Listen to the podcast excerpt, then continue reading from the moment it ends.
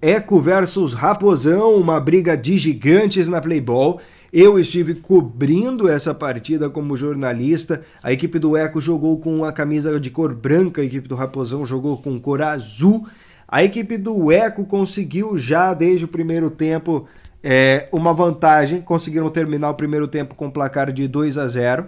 O Renato César ele conseguiu dar uma assistência para o Fumaça logo no começo da partida, ele que é o camisa 20. O Fumaça também conseguiu retribuir, deu um bom passe para o Renato César. O Renato César também fez gol no primeiro tempo da partida.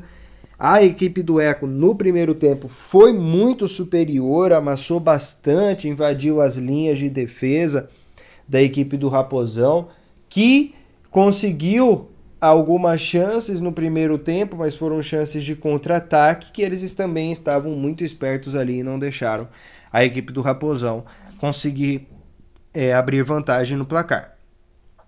E já no segundo tempo o jogo foi diferente.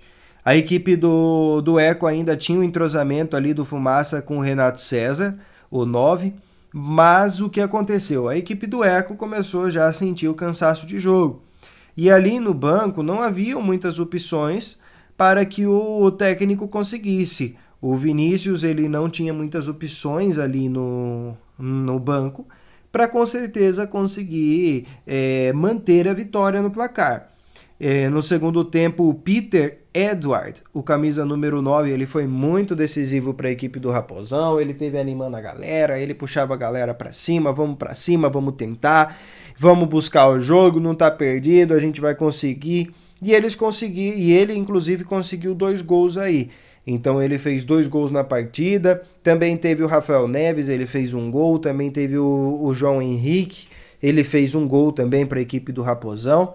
Então foi uma briga realmente de gigantes. O Raposão foi oportunista, soube administrar bem o jogo. Quando teve oportunidade deles, eles conseguiram fazer o gol.